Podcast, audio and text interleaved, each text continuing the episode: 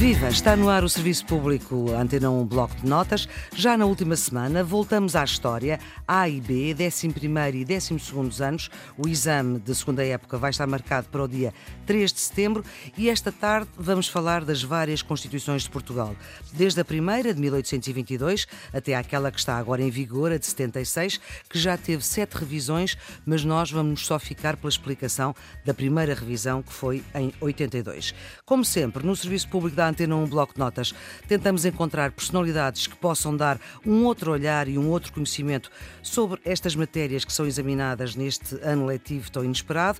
E desta vez é Marcelo Rebelo de Souza, é Presidente da República, é professor catedrático de Direito, já foi líder partidário do PSD, foi ministro, deputado constituinte, isto para lá da sua atividade como analista na comunicação social. E, Sr. Presidente, agradeço-lhe muitíssimo. É um prazer, Flora, é um prazer. Primeiro sou professor. A minha vida é ser professor, é a minha vocação, e o ser presidente é circunstancial, é durante um período limitado de tempo. É um grande prazer estar consigo Igualmente. Já tivemos noutros tempos, Exatamente. como se recordará muito bem, e, e, é um prazer duplo o estar com alunos do décimo, décimo primeiro ano para falarmos das Constituições portuguesas. Isto é, vamos fazer aqui um programa, uma conversa à volta das Constituições e pedir-lhe, Sr. Presidente, começássemos pelo princípio, não é? Pela Constituição de 1822, depois das lutas liberais, já era um documento muito avançado para a época. Sim, primeiro deixe-me explicar rapidamente o que é uma Constituição. Ora. Uma Constituição pode ser escrita ou não escrita, mas a tradição em Portugal e na maior parte dos países é ser escrita. Há países que têm Constituições que nascem do costume, tradicionalmente acontecia com o Reino Unido, com a Inglaterra e depois o Reino Unido, mas a tradição na Europa continental é ser escrita. Porquê é que a Constituição escrita apareceu quando apareceu e foi importante? Porque até então tinha havido monarquias absolutas e na monarquia absoluta confundiam-se os poderes do Estado. O rei era, ao mesmo tempo, quem fazia as leis, quem era o supremo juiz na aplicação das leis e quem mandava na administração pública. E, portanto, havia uma concentração de poderes do Estado. Por outro lado, não havia direitos em relação ao rei. O rei concedia privilégios, concedia graças, mas concedia por concedia. Não havia a possibilidade de ir a tribunal e dizer em tribunal: hum. eu tenho este direito que exerço relativamente ao rei.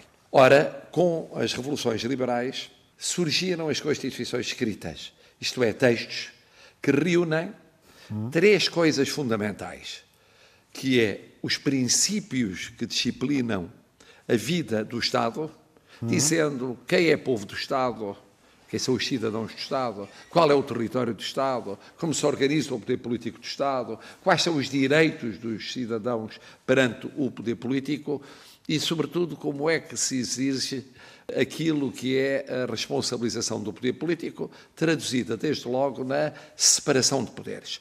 Hum. Portanto, com o Estado liberal surge a ideia de que tem de haver três realidades numa Constituição escrita. Primeiro, a soberania nacional. O poder não é do rei. Não é do rei por ser rei, não é do rei porque vem de inspiração ou legitimação divina, uhum. é da nação. E a nação delega no rei. Segundo, os cidadãos, aqueles que integram uma determinada nação, era assim que se dizia, depois passou a dizer-se povo, Sim. têm direitos próprios. Terceiro, há uma separação de poderes. Há um poder que faz as leis, legislativo, há um poder que aplica a justiça e, nessa medida, executa as leis, e há um poder administrativo. Uhum. que também executa as leis, resolvendo problemas que têm a ver com o bem-estar económico, social e cultural das pessoas. E isso já está Ora, na Constituição de... A Constituição de 1822 é a primeira de um ciclo de constituições liberais. Há várias. Uhum. Umas monárquicas, outra republicana. Têm todas em comum o serem liberais. O que é que isso quer dizer? O centro era o indivíduo e eram os direitos do indivíduo e era a liberdade do indivíduo. Era disso que se tratava e que importava, sobretudo, defender. A primeira dessas constituições, como disse, veio a seguir à Revolução Liberal de 1820, uma revolução que nasce no Porto, que é feita essencialmente no Porto. Uhum. E porquê no Porto? Uhum. Porque é uma revolução da burguesia. São os comerciantes, são os pequenos industriais, são os pequenos, diríamos hoje, empresários, Sim. são os profissionais livres que, revoltados com o facto da corte estar, na altura, no Brasil, tinha ido para o Brasil, primeiro ainda com Dona Maria eh, como rainha e o futuro Dom João VI como príncipe regente, e depois ele como rei, a capital do império era fora da capital do império. Foi o único império ocidental, europeu ocidental, que teve a capital fora da sua capital, era Rio de Janeiro, e o que tinha sido a metrópole converteu-se numa colónia, ou praticamente como se fosse colónia. Ora bom, quem é que cuidava da situação em Portugal? Era uma junta que representava o rei, mas era uma junta apoiada nos ingleses. Os ingleses que tinham ajudado o povo português a resistir a três invasões napoleónicas, três invasões francesas, Sim. tinham um papel fundamental na política, na economia e na sociedade portuguesa. Aí a burguesia, que já tinha algum poder económico, revoltou-se. Disse: Que diabo? Nós éramos a metrópole, agora somos uma colónia. Nós tínhamos o nosso governo, agora somos governados à distância por um rei, distante, e governados pelos ingleses aqui. Nós queremos uma Constituição como existem noutros Estados depois das revoluções liberais. A Constituição de 1822 é uma Constituição que segue esta revolução e é uma Constituição muito curiosa, porque são Agora em dois, eleitos. em dois períodos, não é? Tem dois períodos. Primeiro, eh, são eleitos deputados, os deputados vêm de todo o Império e vêm também do Brasil.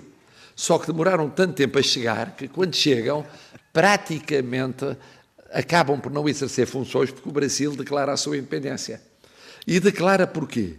Os constituintes de 1822 não percebiam que o Brasil era imparável e não percebiam que o Brasil ia querer ser independente. E ao não darem maior autonomia ao Brasil, criaram condições Para para que o. Brasil avançasse para a independência, da forma mais simples, que foi quem proclamou a independência foi o filho mais velho, o filho primogênito do imperador e rei de Portugal, Dom João VI, chamado Dom Pedro. Dom Pedro ficou a representar o pai no Brasil e, eh, a um certo momento, decidiu encabeçar ele mesmo a independência do Brasil. Portanto, a Constituição de O célebre grito 1822 Ipiranga, não é? é o grito Ipiranga. O 1822 é uma Constituição muito estranha porque começa com Portugal ainda império com o Brasil e termina já sem Brasil. Termina com um Portugal ainda império, com as suas colónias espalhadas pelo mundo, mas já sem, Sem o o Brasil. É uma Constituição liberal, portanto, proclama os direitos e liberdades pessoais e políticos, mais do que económicos e sociais. Nos económicos e sociais está sobretudo preocupada com os direitos da burguesia, a propriedade, o livre comércio, tudo aquilo que importava àqueles que tinham feito a revolução, uma revolução burguesa, não é uma revolução popular, é uma revolução burguesa, e depois divide os poderes do Estado. Assim, há um Parlamento, e esse Parlamento faz as leis, existe um governo que administra a coisa pública e existem tribunais independentes que exercem o poder judicial. E o rei tem poderes muito apagados. O rei, na Constituição de 1922, que é uma Constituição muito liberal, que prevê uma só Câmara, prevê só um- no Parlamento uma Câmara eleita, mesmo assim, eleita de forma muito restrita, muito, muito restrita, só votavam os que tinham dinheiro para votar, só os homens. E só os homens com dinheiro para votar. É o chamado voto censitário. É preciso ter algum dinheiro, algum património para poder votar, mas para a época era das revoluções avançadas por ter uma só Câmara Parlamentar e porque o rei não tinha poderes efetivos nenhuns. Sim. Teoricamente era o comandante supremo do Exército, teoricamente nomeava o governo, teoricamente sancionava as leis, mas de facto era um rei apagado. Dom João VI, quando volta a Portugal, jura fidelidade à Constituição, mas, por exemplo, Dom Miguel não jura fidelidade à Constituição. Quer dizer, o seu filho, segundo filho, homem, desde logo mostra que não quer aceitar a Constituição. E, portanto, entra-se num período de curta aplicação da Constituição, qualquer coisa como muito poucos anos, porque, entretanto, o que se passa é que Dom João VI morre, e quando morre, qualquer que tenha sido a causa da morte, há quem diga que foi que morreu envenenado, há quem diga que morreu de morte natural. O que interessa é que havia um partido absolutista, encabeçado por Dona Carlota Joaquina, rainha, e pelo infante Dom Miguel, seu filho. Entretanto, abre-se a discussão sobre quem sucede e sucede seu filho Dom Pedro, que era imperador do Brasil. Brasil. Os ingleses, lá outra vez os ingleses, vão ao Brasil buscar a Constituição e a segunda Constituição não é uma Constituição votada um Parlamento, é dada pelo rei, é otorgada pelo rei. Dom Pedro, que tinha participado na elaboração da primeira Constituição brasileira, pega no modelo brasileiro e copia-o, em parte, para a Carta Constitucional Portuguesa. É um dos casos de influência de uma Constituição de uma ex-colónia na Constituição da ex-potência imperial. Essa Carta, A Carta- Constitucional é de 1826. 1826. Esta, ao contrário da de 22, dá mais peso ao rei. Claro. E, portanto, mantém o poder do Parlamento de votar as leis, mas o Parlamento tem duas câmaras, uma Câmara eleita e uma Câmara hereditária, em que os membros, chamada Câmara dos Pares e outra Câmara dos Deputados, a Câmara dos Pares é formada pelos pares herdeiros de pares, o rei tem o poder moderador, que não tinha na Constituição de 1822, e, portanto, é verdade que há tribunais independentes, é verdade que há separação de poderes, mas há um novo poder, que é o, poder do rei de moderar o exercício dos outros poderes.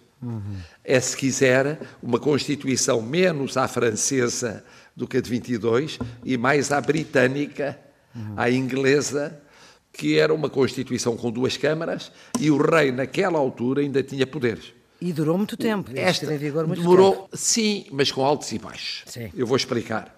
Da primeira vez que vigorou, vigorou apenas dois anos, de 26 a 28. Porque em 1828 temos o início da Guerra Civil.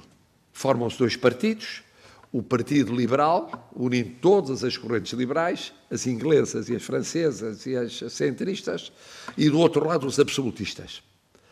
A Guerra Civil dura seis anos, de 1828 a 1834, é muito sangrenta, parte as famílias, dividem-se famílias ao meio. Num primeiro momento ganham os absolutistas. Dom Miguel desembarca, vindo do estrangeiro, é acolhido como rei à luz das leis fundamentais do reino, não escritas, fruto da tradição.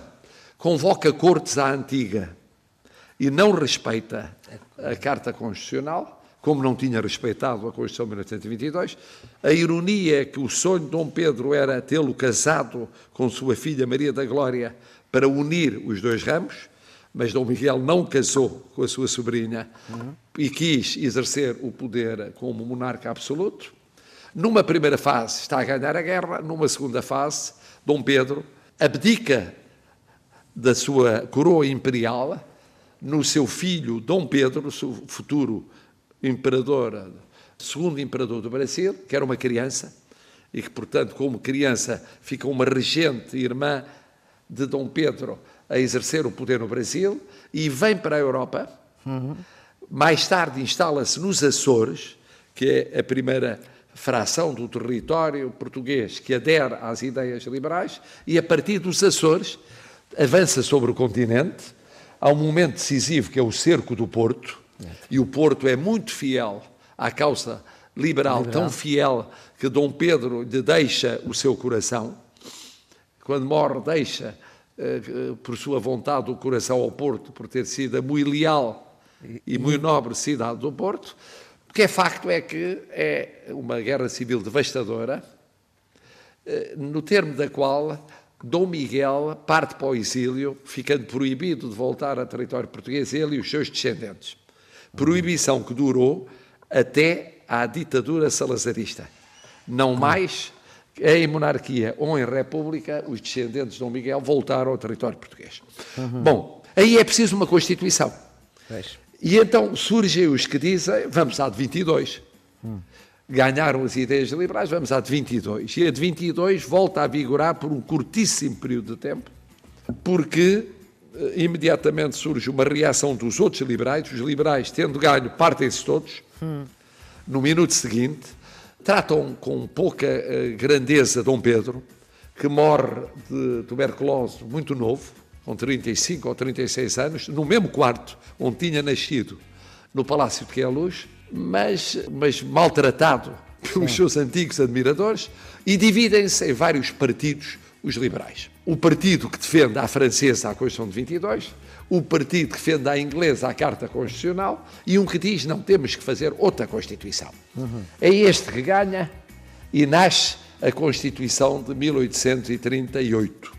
Presidente Marcelo Rebelo de Sousa, hoje vamos ficar por aqui e amanhã vamos conhecer melhor esta Constituição de 1838, porque amanhã voltamos a estar consigo aqui no Serviço Público o Bloco de Notas da Antena 1 para ajudar, neste caso, os alunos de História de 11º e 12º anos que têm exame de segunda época e que está marcado para o dia 2 de setembro. A produção é da jornalista Ana Fernandes, os cuidados de emissão de João Carrasco. Bom estudo para quem vai à segunda época, boas férias.